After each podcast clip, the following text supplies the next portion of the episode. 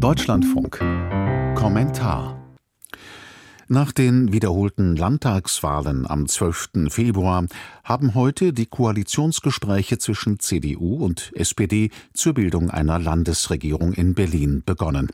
Die Christdemokraten um Spitzenkandidat Kai Wegner waren mit 28 Prozent als stärkste Kraft aus den Wahlen hervorgegangen. Nun verhandeln sie mit SPD-Wahlverliererin Franziska Giffey. Claudia van Laak kommentiert. Die SPD hat verstanden, dieses Signal sollte von Franziska Giffeys Entscheidung ausgehen, die Koalition mit Grünen und Linken in Berlin nicht fortzusetzen und in die zweite Reihe zurückzutreten. Doch diese Phase der Demut währte nur kurz. Nach ein, zwei Anstandstagen forderte Wahlverliererin Giffey bereits Koalitionsverhandlungen auf Augenhöhe von der CDU. Zur Erinnerung, bei der Wiederholungswahl vor knapp vier Wochen fuhren die Sozialdemokraten ein historisch schlechtes Ergebnis ein. Die regierende Bürgermeisterin und SPD-Landeschefin gewann noch nicht einmal ihr Direktmandat in Neukölln. Ein unbekannter CDU-Kandidat ließ die bekannteste Person der Berliner SPD locker hinter sich. Der Amtsbonus von Giffey wurde zu einem Amtsmalus.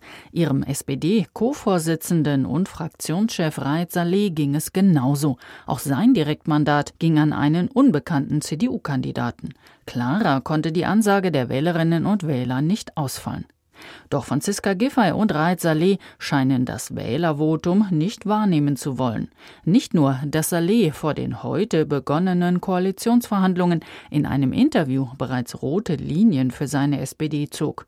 Auch nach Tag 1 der Gespräche trat er selbstbewusst und breitbeinig auf. Ein heute beschlossenes gemeinsames Papier von CDU und SPD zeigt klar die Handschrift der Sozialdemokraten. Es atmet den Geist des Weiter so und nicht den von der CDU versprochenen Neustart für die Hauptstadt. Plötzlich heißt es, Zitat, es geht darum, Berlin noch besser zu machen. Hatten die Christdemokraten im Wahlkampf nicht gerade festgestellt, dass die Wiederholungswahl eine Schande war und dass die SPD, Zitat, wie Mehltau über der Stadt liege? Und waren Kai Wegner und seine Christdemokraten nicht genau dafür gewählt worden?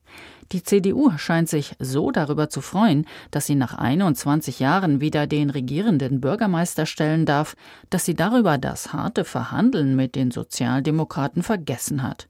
Koalitionsverhandlungen auf Augenhöhe und genauso viele Senatorenposten für die SPD wie für die CDU, trotz eines Wahlergebnisses von 18 versus 28 Prozent?